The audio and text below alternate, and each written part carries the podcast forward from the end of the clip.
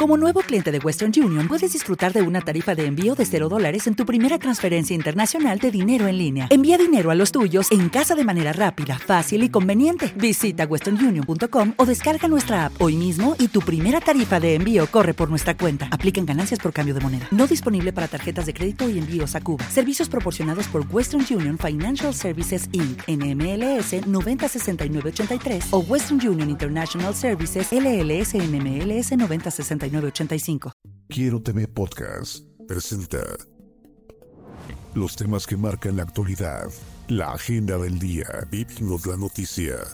3 de 3. Tiene algunos eh, nombres de cómo podía... Interpretamos la realidad. 3 de 3. El punto crítico de la información. Un podcast de Quiero TV. Bienvenidos a 3 de 3, nuestro podcast comienza, estamos a mediados de mayo. Quiero darles la bienvenida y decirles, como siempre, quédense durante 30 minutos que vamos a tener una conversación súper interesante con muchos temas a abordar y que les pueden resultar de interés. Amigos, soy Jonás y les digo, comenzamos. Twitter. Quiero tener un bajo GDL. En primera plana. Bien, esto es 3 de 3 y antes que nada saludarnos, voy a saludar a Mario Muñoz, que como siempre me acompaña en este espacio de trabajo en el que tenemos diálogo con los actores públicos del estado de Jalisco, pero aprovecho también, aunque ustedes escuchen el podcast mucho después, estamos a mediados de mayo y quiero naturalmente extenderle la felicitación a las madres por el día 10 que pasó y además a los maestros que están siendo celebrados desde este 15 de mayo, yo diría incluso desde el domingo pasado. Felicidades a todos de todo nuestro equipo. Mi estimado Mario, ¿cómo estás? ¿Qué onda, Jonas? Lo mejor para todos. Hoy nos acompaña aquí en cabina Quirino Velázquez. Eh, vamos a hablar de temas legislativos, políticos, electorales y una que otra grilla por ahí que pueda surgir, porque ya sabe que se están dando pues de cierta manera con todos los emesistas en sus aspiraciones políticas. Bueno, pues diputado Quirino Velázquez, coordinador de la fracción de Movimiento Ciudadano en el Congreso del Estado, conocido político con trayectoria en nuestra ciudad. ¿Cómo está? Bienvenido a 3 de 3. Con el gusto de poder acompañarlos, este, agradecerles además la invitación, Mario, Jonás, a todos su auditorio de 3 de 3. Oiga, a platicar eh, de todo un poco, como dices. Claro, de todo un poco y usted nos dirá también. Diputado, Vamos comenzando por los temas que a lo mejor son un poquito más áridos, que tienen más contenido técnico, pero que son parte del día a día en el Congreso, aparte de otros. Recientemente estuvieron ustedes, digamos, en un periodo de receso y ahora, luego, luego ya aprobaron una reforma electoral. A ver, cuéntenos qué fue lo que aprobaron en el Congreso del Estado de Jalisco y cómo impacta en lo que todos ya estamos viendo, una efervescencia electoral 2024. Bueno, en efecto, como lo comentas, Jonás, este, tuvimos un periodo inhábil en Semana eh, Santa y de Pascua, pero no obstante, eh, desde la Junta de Coordinación Política hemos tenido reuniones permanentes con eh, la posibilidad de una eventual reforma electoral que inicia precisamente con esta aprobada, esta parte aprobada la semana pasada que tiene que ver con iniciar el proceso electoral en el mes eh, de noviembre en lugar de septiembre. Por distintas razones que te platico. Por economía, por este, poner una cancha pareja a los partidos políticos y por prevención. Por prevención, ¿por qué? Tenemos ahorita una... Eh, hay todavía recursos legales contra el denominado Plan B eh, que quiso implementar, se quiso implementar en, en el Congreso Federal eh, que nos pueden, este, eh, digamos, eh, obstaculizar el, el, arranque del proceso original que, que era en, en, septiembre. Nosotros, como grupos parlamentarios y, y, con, y generando un consenso entre la gran mayoría, se decidió precisamente que se fuera a noviembre, pero también para generar economía, porque al final este, se recortan dos meses donde los consejos distritales y municipales que ocupan espacios físicos, personal, mantenimiento, recursos, pues no estarán operando traemos eh, más o menos eh, mediciones que nos podemos estar ahorrando un millón de pesos por mes. Y, y, para poner la cancha pareja también, porque si vamos a una eventual reforma este, electoral en nuestro estado, que a diferencia de a nivel federal lo estamos haciendo con todos los grupos parlamentarios, generando consenso para que haya precisamente eh, la mayor cancha pareja posible por todos, para todos los grupos parlamentarios, digo, perdón, y para todos los partidos en su caso de la elección, lo que queremos es precisamente que si hay esta reforma, esté con todo el tiempo para que iniciando el proceso electoral en noviembre, pues todos los partidos políticos sepan qué rutas tomar para tomar las mejores decisiones y buscar la igualdad este, entre todos. Hay, hay unos políticos bien mal pensados y tienen como el sospechosismo, dirían, de que es para beneficiar a algún candidato. Eso no entra. No, no, no entra, te voy a decir por qué, Mario. Porque el que, el que hayamos aplazado el arranque a noviembre no modifica la exposición pública que puede tener cualquier candidato este, con el electorado. Porque el, el, la precampaña inicia igual en la primera semana de diciembre para gobernador, la segunda semana de diciembre para municipios y para Congreso, y eh, se desarrollará, digamos, el, eh, la jornada electoral de la misma manera. Solamente achicamos los tiempos de este, pues lo que, eh, lo que los partidos políticos tendrán que organizarse de manera interna. Ahora, diputado, porque luego no suele pasarnos, no va a haber ningún problema con el calendario federal, ¿verdad? O sea, es decir, lo pregunto de otra manera que los diputados de Jalisco hayan aprobado estos cambios no, no va a poder ser combatido ni impugnado, entra dentro del marco de lo que son la ley. Absolutamente, está dentro de las facultades que tenemos, está dentro de los tiempos y repito, no nos metimos a modificar los arranques ni de los eh, eh, procesos internos y, ni, ni, para la elección constitucional. Es decir, el calendario continúa, solamente acortamos tiempos de procesos internos para los partidos. La Suprema Corte tiene hasta junio para resolver la segunda parte del Plan B. Ustedes, si quieren aplicar una reforma, sería también el plazo hasta junio, debido a que hay un, periodo en donde no deben de existir reformas. Eh, la ley dice que son 90 días antes. Nosotros teníamos originalmente hasta este mes de mayo. Ahora, arrancando el proceso de noviembre, tendríamos eh, este, eh, hasta julio. Pero lo que estamos planteando es continuar con esta ruta. Ya llevamos muy avanzado el tema de, eh, esta eventual reforma, que tiene que ver con integrar la ley acciones afirmativas y buscar eh, una igualdad y paridad más efectiva entre mujeres y hombres. Entonces, en ese sentido, ya iniciamos la consulta pública que la ley mandata para pueblos originarios y para personas con discapacidad. Esa la iniciamos desde el 29 de abril hasta el 13, ya con la, este, la, primera etapa, hasta el 13 de, mayo. Y iniciaremos del, del 18 al 26 ya con dictámenes de esta reforma. Este, continuaremos con la consulta pública y, este, y continuaremos también buscando este esquema de paridad y de igualdad entre mujeres y hombres efectivo. Oiga, Quirino, en la pasada elección del 2018, este, por ahí muchos dicen que truquearon la paridad de género porque los partidos se las ingeniaron para acomodar a quien querían en los ayuntamientos más importantes, ¿no? Y por ejemplo dijeron, a ver, de los 10 municipios más importantes, este 5 y 5, por ejemplo, en la zona metropolitana de Guadalajara. Y pues muchos dijeron, pues ah, este, las mujeres se van a eh, Juanacatlán, a los municipios más, este, menos representativos, pues, para los partidos. ¿Qué viene en la reforma? Eh, se entiende que puede haber una modificación importante eh, a través de la Corte, pero en Jalisco, ¿qué es lo que se está adelantando?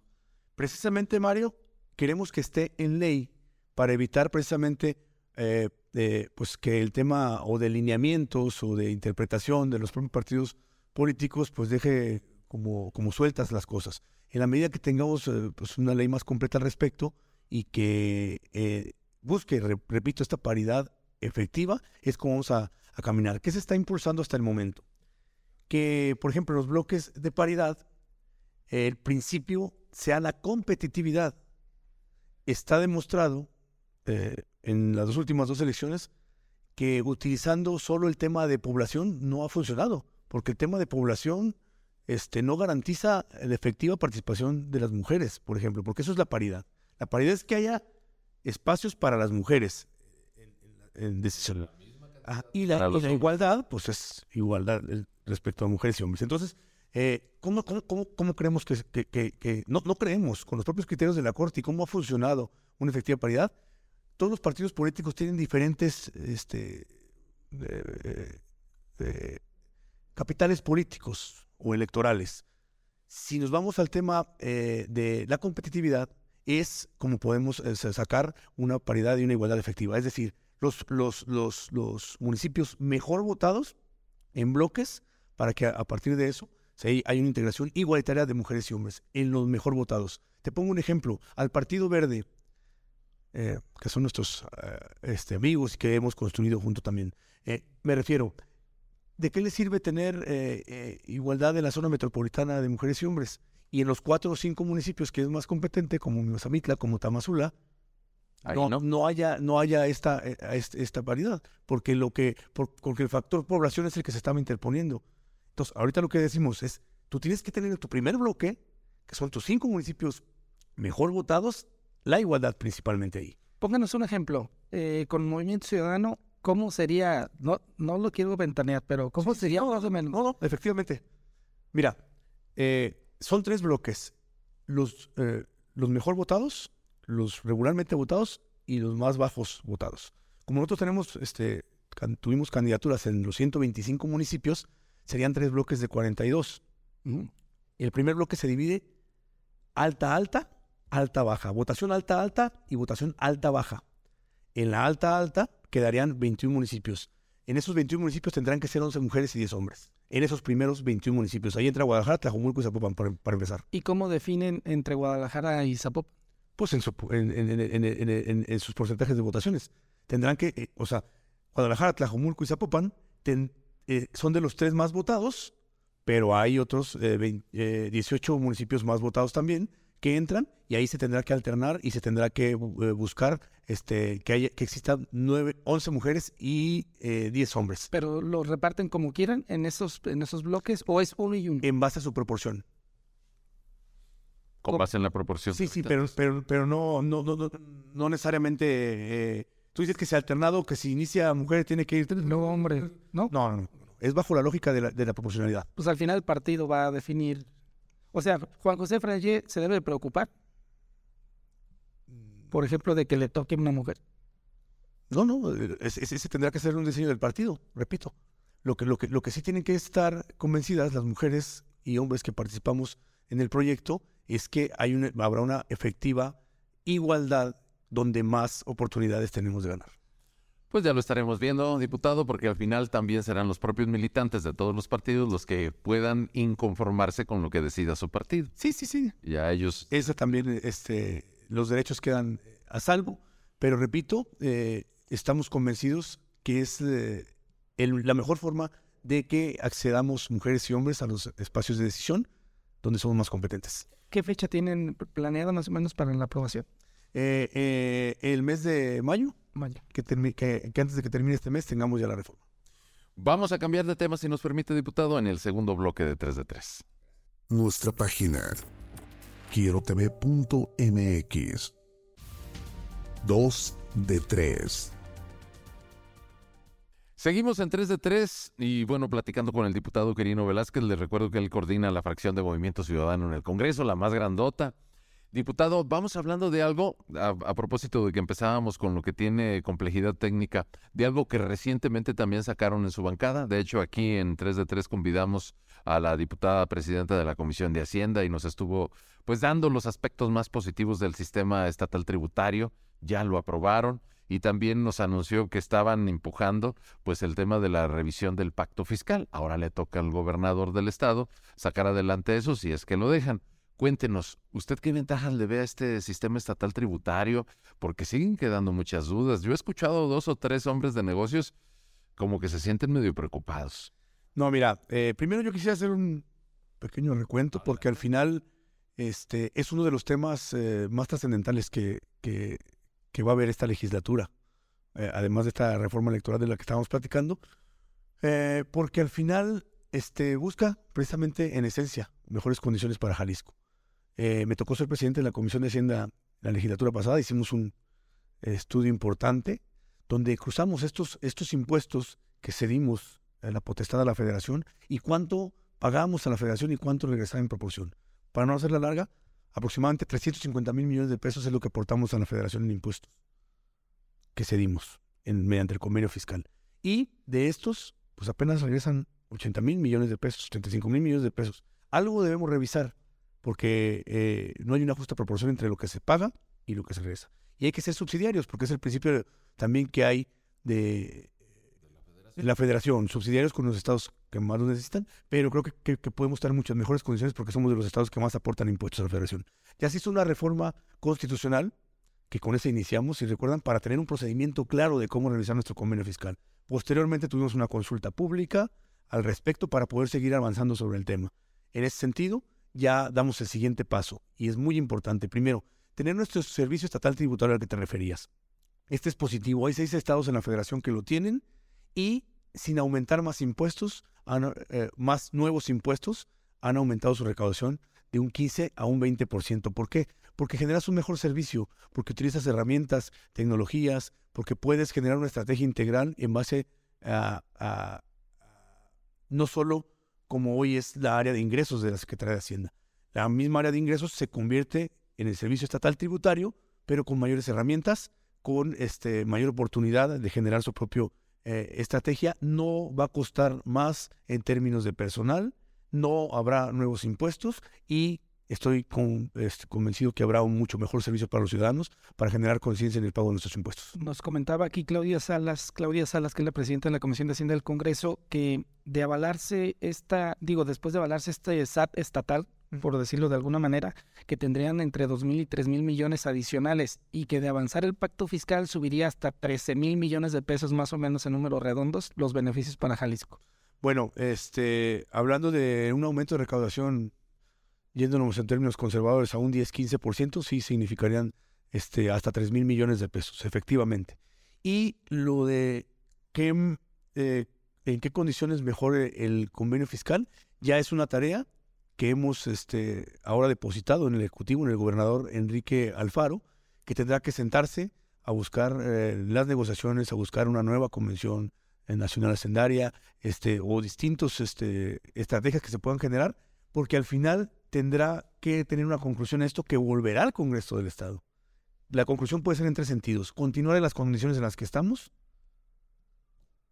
eh, de logrado buscar mejores condiciones, o la que nadie queremos, hasta poder abandonar el convenio fiscal. Esas son las tres. Son los tres escenarios en los que no se puede escapar. Que tendrán que regresar al Congreso y tendrán que abandonar por dos terceras partes. ¿Y usted cómo ve la voluntad federal, diputado? Digo, finalmente están ustedes metidos y ocupados en lo que pasa aquí en casa. Pero pues uno puede revisar que el presidente de la República y el gobierno federal pues no están así muy animosos de cambiar las reglas, ¿no? ¿Cómo van a dejar de administrar 320 mil millones, 350 mil? Bueno, dos elementos. Primero, yo considero que es una discusión que le urge a nuestro país. El convenio fiscal está agotado. Se firmó en 1979 cuando este, López Portillo venía de ser candidato único a presidente de la República en condiciones sumamente centralistas. Pues hay otras, ya hay otra realidad política en nuestro país eh, que obliga a revisar las condiciones de nuestro convenio fiscal. Yo creo que ese es, un, elemento que ya es positivo, abrir la discusión. Y segundo, entiendo que el gobernador ha tenido este, eh, pues ya bastantes mesas de trabajo al respecto. Entiendo que la federación, eh, pues mira, Morena apoyó el tema. Morena apoyó el tema porque precisamente hay un tema avanzado, esperemos que, llegue a buen puerto y se está construyendo con diálogo permanente con la federación. Entonces usted sí tiene esperanza personal de que el asunto camine. Yo tengo esperanza que podamos eh, buscar mejores condiciones. Y para la gente que no, digamos que no le da mucho seguimiento a los temas de finanzas públicas, en tiempo, ¿cuándo cree usted que esto pudiera verse? Que un día dijéramos en el futuro, pues sí lo vamos a revisar, sí quisieron los demás. Bueno, pues lo, ideal, por eso precisamente aprobarlo en estas fechas, lo ideal sería que en el próximo presupuesto que se va a ah, discutir ante, la eh, ante la federación, que es en septiembre, pudieran venir mejores condiciones. Eso sería lo ideal. No obstante, no es limitativo a que continúe, digamos... Yo creo que va a ser hasta después del desarrollado del 24. La, discusión y en, y en, el presupuesto del siguiente año ya se puedan integrar mejores condiciones. Nos sorprendió el voto a favor de Hagamos. Ya son amigos. No, la verdad es que Hagamos este, puso elementos eh, importantes este, que se integraron eh, y, creo que están convencidos también. Lo, padre de esta reforma precisamente es eso, que, que se cuidó bastante dejar eh, el tema político por un lado y sumar esfuerzos por Jalisco, mandar un mensaje en que en realidad queremos buscar mejores condiciones y creo que, que haya estado hagamos es, es, es, un tema positivo. Solamente futuro no estuvo. El SAT estatal entra en vigor el 1 de enero de 2024. En el 2024 entra ya el servicio. Ahorita se tendrá que estar ajustando en sus espacios físicos, en su en, el tema legal para la separación de la Secretaría de la Hacienda, eh, esta área de ingresos, para poder estar eh, en condiciones de arrancar el siguiente año. Dicen algunos alcaldes que les quieren quitar lo- el impuesto predial. Falso, ¿verdad? No, no, no, no. Ese es- ¿Habrá? Constitucionalmente el, el impuesto predial y del agua son municipales como los que son estatales y como los que son también federales. Es decir, no, no se, no, no cambia nada de eso. Solamente pues tienes una mejor este, recaudación de, este, de los impuestos que te toca como estado. Y entra el, el- allí sí, oficinas estatales sí entran a convenios con ayuntamientos lejanos para que pueda haber mayor recaudadoras, y más recaudadoras. y- Efectivamente, ya en los convenios que se hagan para generar mejores condiciones de recaudación y, y descentralización del tema, pues ese, ese sí. Y también con la federación al- al revés. Diputado, ya nos dijo usted que quizás en este periodo que parece ya ser el de cierre de esta legislatura, era muy importante el tema del sistema tributario estatal, importante el tema de la revisión del pacto, igual que esta reforma electoral. Son de las cosas que luego tienen que atender los diputados y ahí se nota si supieron o no hacer la chamba. Pero de aquí en adelante, ¿qué otras cosas ve usted que deben tomarse muy en serio los diputados? No, pues Que, haya en la agenda. tendremos que seguir con las agendas de los distintos grupos parlamentarios que hay en, eh, en, en- en distintos temas, seguir eh, buscando erradicar los tipos de violencia que existen, cerrarle el paso a la violencia, sobre todo que tiene que ver con las mujeres. Tenemos que seguir buscando eh, el apoyo a grupos vulnerables, tendremos que...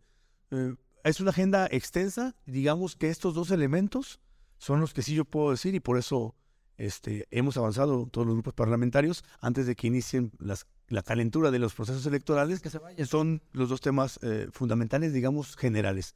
Pero hay agenda vasta de todos los grupos parlamentarios para continuar. algo que a usted le interese mucho, que diga, Quirino Velázquez quiere empujar esto haciendo cabildeo con los coordinadores de las otras fracciones. ¿Qué, qué tiene usted de Queremos seguir impulsando el tema de cultura de, pla- de paz, que hemos avanzado. Ya tenemos, este, ya tenemos una comisión de cultura de paz.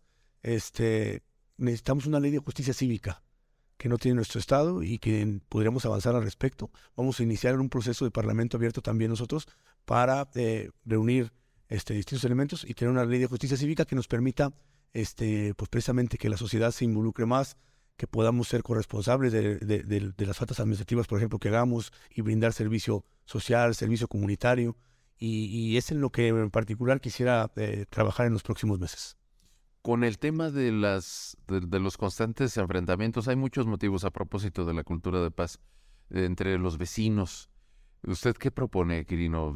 ¿Cómo, podemos encontrar más mecanismos de solución por conflictos que van desde lo más sencillo, como tener un volumen alto, hasta cuestiones que sí implican ya confrontaciones fuertes? Pues precisamente para eso nos- nos sirve una ley de justicia cívica, para que las faltas administrativas, para que la mediación tome mucho mayor fuerza en los municipios, para que podamos este, dirimir conflictos este, buscando corresponsabilidad social entre las y los ciudadanos. Efectivamente, diste eh, con el tema. Son las problemáticas cotidianas que tenemos entre vecinos y que a veces, por no tener la prevención, por no tener la mediación, terminan en conflictos legales fuertes. Entonces, eh, la ley de justicia cívica te permite precisamente esa, esa parte, que eh, puntualmente problemas que se pueden considerar naturales a veces hasta de, un, de una comunidad, que porque tiene el ruido alto el vecino, que porque este, Que las mascotas, escándalo, sí. que las mascotas se puedan dirimir pues de manera este, responsable, de, de manera eh, con el diálogo por delante, porque luego estos conflictos pues, pues terminan a veces hasta con delitos, ¿no? Con homicidios y eso, porque no los pudimos prevenir a tiempo. Bueno, ¿algo más, mi estimado Mario? Sería obligatorio que cuenten los ayuntamientos con centros de mediación, porque solo, ahorita que yo recuerdo, nomás Guadalajara tiene. Efectivamente, es que los municipios cuenten con su Procuraduría Social, con sus centros de mediación, que lleven todo un proceso este, de, un, pro- de, un, de un problema que puede considerarse vecinal, vecinal o falta administrativa, con un trato integral bueno para que no permita la escalada, porque hay datos que la escalada de, de, de faltas administrativas a delitos graves es enorme en, en las comunidades. Entonces, este, si, si logramos tener este esquema, se, prevendría, se pre- prevendrían muchos delitos. Diputado, vamos a hablar ahora de lo que nos acaba de mencionar, las calenturas electorales en la tercera etapa. La de tres. La de tres. Y seguimos, ya vamos en, el, en la recta final, pero quizás aquí donde se va a poner más interesante. Casi, casi es como como el Atlas que en cinco minutos quería reponer lo que no había hecho contra las Chivas. Diputado Quirino Velázquez, dijo usted, y lo dijo bien, la calentura electoral. ¿Qué significa para Quirino Velázquez 2024? ¿Qué, qué anda buscando? No, y sabes qué, Jonás, dicen que donde se van a dar con, pero como si fuera piñata, este es Casa Jalisco, Guadalajara y, Tla- y Tlajomulco. Que los demás como que nos tienen sin cuidado. No, mira, este, ¿qué significa el 2024? Bueno, primero, todos saben, este, el amor que le tengo a mi municipio, a Tlajomulco, este, las ganas que tengo de seguir contribuyendo desde cualquier trinchera para eh, en la búsqueda de alternativas de solución y para el crecimiento del municipio. Y eh, para mí, esta alta responsabilidad que me dio tanto el proyecto político como los ciudadanos, de ser el coordinador de la bancada, de, de tener este, esta distinción, eh, la estoy tratando de honrar con todo mi esfuerzo. Y creo que si eh, con este esfuerzo sacamos resultados positivos, eh, pueden eh, venirse vísperas eh, muy interesantes este, es, para, para un servidor este, cumpliendo con esta parte. Pero eh, primero estoy enfocado y concentrado en cumplir esta responsabilidad para posteriormente, eh, donde nos ponga la ciudadanía, donde nos ponga el equipo, eh, estar trabajando. Quirino. Hay cuatro, ¿verdad? Cuatro suspirantes, entre ellos usted. Efectivamente, eh, Tlajomulco es, digamos, el municipio más evolucionado de MC, porque ahí inició el proyecto político, es la, es la piedra angular, es el gran referente de nuestro movimiento y hay, hay una eh, importante participación de mujeres y hombres, hay grupos eh, políticos muy fuertes y hay personajes políticos con, con extraordinarias capacidades y compromiso con el municipio. Entonces, eh, estoy seguro que vamos a ponernos de acuerdo, porque al final eh, esa ha sido la distinción del proyecto político. Ten- tiene cinco administraciones, precisamente Movimiento Ciudadano, entre otras cosas, aparte de hacer buenos gobiernos, es porque tenemos la capacidad de organizarnos, ponernos de acuerdo y trabajar hacia adelante. Quirino, platíquenos de los Velázquez, porque además Quirino Velázquez padre, pues ya tiene una trayectoria larga. ¿Cuántos son ustedes? ¿Tiene hermanos? ¿Hay otros que están metidos en la política? Sí, sí, sí. Pues es que prácticamente de, mi papá participó durante bastante tiempo en la vida pública del municipio. Nosotros, mis hermanos y un servidor, pues crecimos con ese tema. ¿Cuántos son ustedes? Somos eh, cuatro hermanos. ¿Todos varones o hay también? Una mujer, tres hombres, y aparte tengo otras eh, tres eh, hermanas y, y- y otro hermano. ¿Y qué dice su Y- papá? Vas bien, muchachito, vas bien. Sí, sí, este, y, y mira, la casa de ustedes, de donde, donde crecimos, en Tlajomulco, pues eh, desde chicos se convirtió en una oficina de partes. Eso a mí me motivó a participar en esta actividad pública. O sea, como vivimos en la cabecera municipal, pues permanentemente este, llegaban este, planteamientos, solicitudes, denuncias que había que atender y eso eh, nos motivó. Ahora todos mis hermanos participamos en, este tema. De hecho, nos dicen los quirinos, nos dicen los quirinos, aunque Quirino es nombre, no es apellido. Solamente mi papá y yo nos llamamos Quirino, pero a todos les dicen, nos dicen Quirinos. Entonces, participamos. Uno de mis hermanos es regidor en Tlajomulco, otro es coordinador de promoción económica, otro está en el tema de jóvenes en el partido. Este, y pues un servidor con esta responsabilidad que tenemos y queremos trabajar de esa manera. Independientemente que seamos familiares, cada uno con sus rutas, con sus responsabilidades y tratando de sacar las cosas adelante. Pero lo que sí coincidimos todos es en el amor que le tenemos a Tlajomulco. Y si toca mujer en Tlajomulco como candidata por MC, ¿qué va a hacer? No, no, pues a trabajar, a trabajar. Pues, Eh, Porque ya tiene dos, dos eh, legislaturas. ¿Le quedaría Tlajomulco o la Cámara Federal?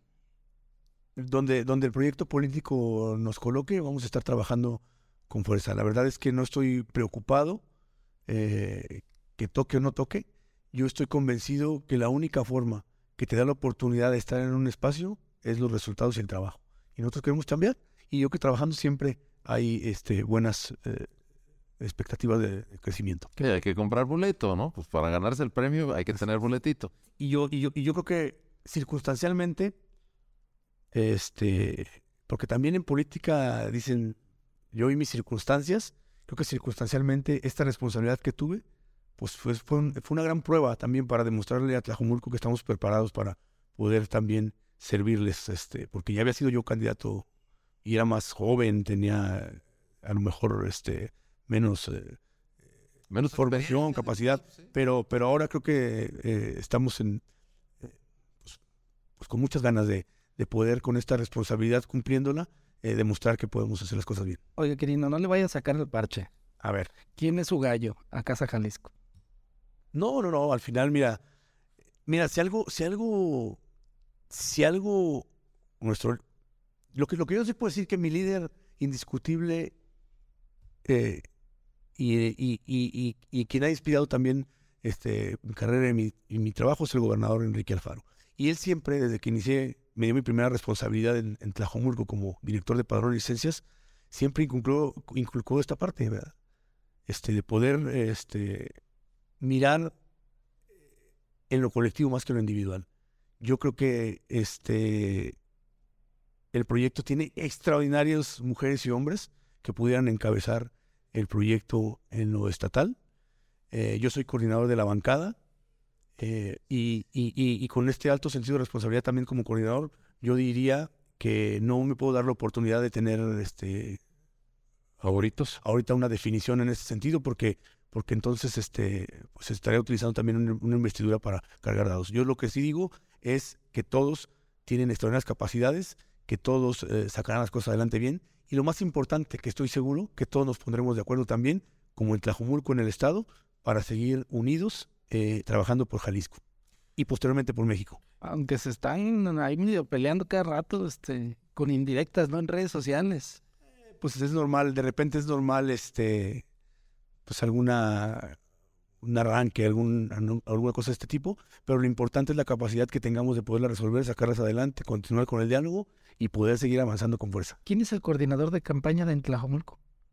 ¿El coordinador de campaña? O del, del partido. El encargado de... Ah, de la, de la comisión operativa, Sí. es Sagrario Guzmán, actualmente regidora, una este, mujer con muchas capacidades también, este, muy, muy conciliadora, muy, muy trabajadora, joven, eh, que hace mancuerna precisamente con Julio Velázquez, que es eh, el secretario general, que también es joven, creo que se mandó un buen mensaje con la nueva comisión operativa, eh, hay bastante este, sangre nueva, y, pues bueno, estamos trabajando muy bien, muy coordinados. Luego dicen que ahí traemos entre algunos este, la pugna ahí. No, no, no, al contrario. Trabajamos, eh, fue el Festival del Pajarete este fin de semana, que fue un exitazo, que estuvimos juntos. Antes, delgado estuvo ahí. Hasta Dante Delegado estuvo ahí echándose un pajarete y la verdad es que este, hay muy buena energía y muy buen ánimo en Tlajumulco. Y por cierto, diputado Quirino Velázquez, no hay oposición, ¿verdad? ¿O a poco usted eh, le- le- Bueno, oposición a Zamora. Sí, prácticamente no hay oposiciones? Sin ser presuncioso, la verdad es que eh, está, muy fortale- está muy fuerte el proyecto político de Movimiento Ciudadano en Tlajumulco, precisamente, repito, por buenos gobiernos y porque nos- no nos hemos dado la oportunidad de pelearnos, sino de, de poder este, siempre eh, construir en positivo. Eh, no obstante que Morena, por ejemplo, tenga un eh, capital electoral naturalmente como partido, no, ha- no hay mucha organización, no hay mucho, digamos, muchos elementos este, que hasta ahorita permitan visualizar un proyecto co- consolidado ya. Ya que estamos en confianza, diputado Quirino, anda el run run de que el regidor de Zapopan, Alberto Uribe, se va a regresar a Tlajomulco a competir por la alcaldía. ¿Usted qué opina de eso? Pues ha estado echándose sus vueltas a Tlajumulco, Alberto Uribe, mi amigo. Fue, fue, ¿Quién se asusta? fue, fui regidor yo con él. Este, no, no, no, al contrario, no. La verdad es que, la verdad es que Pues no tiene plataforma, ¿no? eh, muy, muy complicado. es, ese es el asunto. Este, digamos que la fuerza del movimiento está en todos los rincones del municipio, está este, en todos los sectores eh, que permiten decir, yo lo digo con toda certeza y con todo respeto a mi amigo Uribe, este, nos vamos a poner de acuerdo en Movimiento Ciudadano y Movimiento Ciudadano va a seguir gobernando Tlajumulco. ¿Cómo le gustaría que le dijeran en el futuro? Señor diputado, o más le gusta que digan, alcalde, ¿cómo está? Bueno, yo quiero trabajar con mucha efervescencia como diputado para que luego me digan alcalde. Quirino Velázquez, muchas gracias por acompañarnos. No hubo el dador. Pasa, pasa. Muchas gracias. Gracias. De todo corazón, muchas gracias por la invitación. Hasta la próxima entonces. Twitter. Quiero TV-GDL. Escuchaste 3 de 3, el punto crítico de la información. un podcast de Quiero TV. O'Reilly Auto Parts puede ayudarte a encontrar un taller mecánico cerca de ti. Para más información, llama a tu tienda O'Reilly Auto Parts o visita oreillyauto.com. O'Reilly